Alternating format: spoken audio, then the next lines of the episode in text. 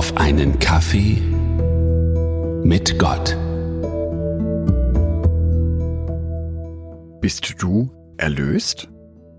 Also bist du dir sicher, dass du deinen Platz im Himmelreich schon hast?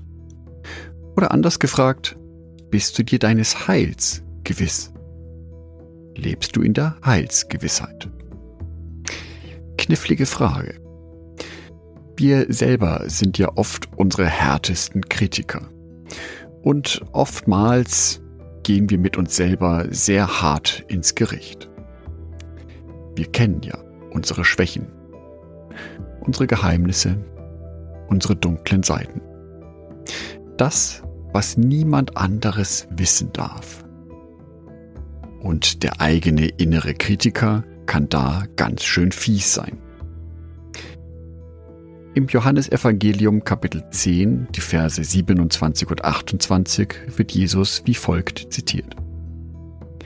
Meine Schafe hören meine Stimme, und ich kenne sie, und sie folgen mir, und ich gebe ihnen das ewige Leben, und sie werden nimmermehr umkommen, und niemand wird sie aus meiner Hand reißen. Was für ein fantastisches Geschenk von Jesus. Was für einen großartigen Preis, den er da für die Christen bereithält, die sich wirklich zu ihm hingezogen fühlen. Aber bin ich auch so jemand? Wenn ich mir vorstelle, wie großartig dieses Geschenk von Jesus ist und dann auf meine eigenen Schwächen und Fehler schaue, das kann schon schwer werden mit dem Selbstvertrauen. Das kann schwer werden mit der Heilsgewissheit. Und schon geht mein Gedankenkarussell wieder los. Hätte ich in der Situation nicht freundlicher sein sollen? Hätte ich für den Kollegen nicht etwas mehr Verständnis haben sollen? Hätte ich bei der Kollekte nicht etwas mehr geben sollen? Und eigentlich müsste ich ja noch viel häufiger beten und in der Bibel lesen. Das kommt doch alles viel zu kurz. Aber halt, was passiert da gerade? Irgendwie geht's doch gerade ständig um mich. Und es geht auch darum, was ich tue. Also um meine Leistung wie bei der Werksgerechtigkeit.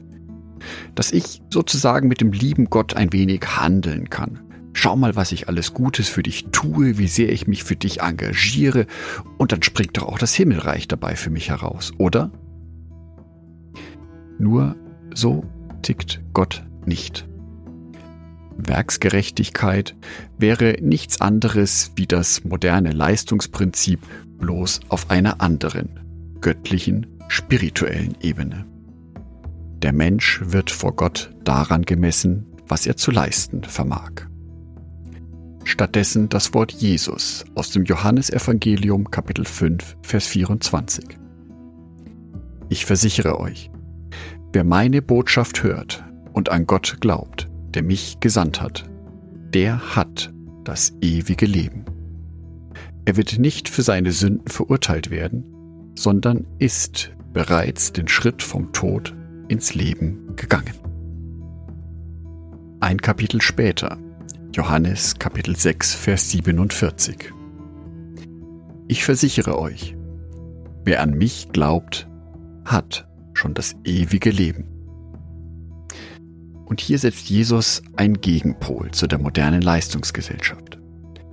Es kommt bei ihm nicht auf die Leistung an, sondern darum, dass ich ihm mit ganzem Herzen nachfolge.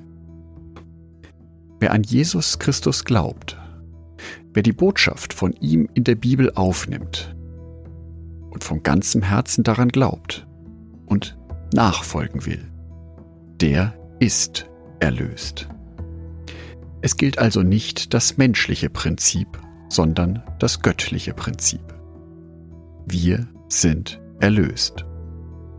Nicht etwa, weil wir es verdient hätten, sondern wir sind erlöst aus Gnade, weil Gott uns liebt. Und Gott weiß um unsere menschlichen Schwächen.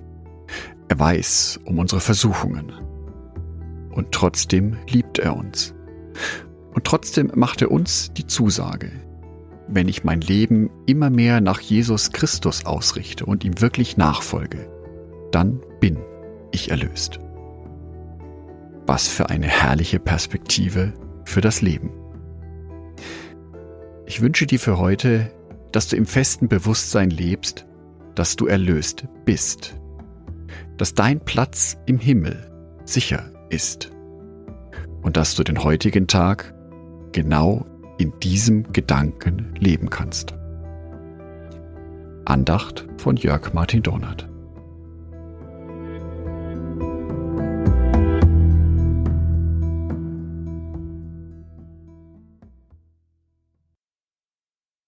Ein herzliches Dankeschön an alle meine Patreons, die es mir ermöglichen, weiterhin den Podcast auf einen Kaffee mit Gott zu produzieren. Herzlichen Dank an Sonitschka und an Andreas Pfeiffer. Auf Patreon kannst du mich bereits mit einem Euro monatlich unterstützen. Oder du lässt mir ein paar Sterne da. Das sagt dem Algorithmus nämlich, dass dies ein guter Podcast ist und wird so mehr Menschen angezeigt. Vielen Dank schon vorab.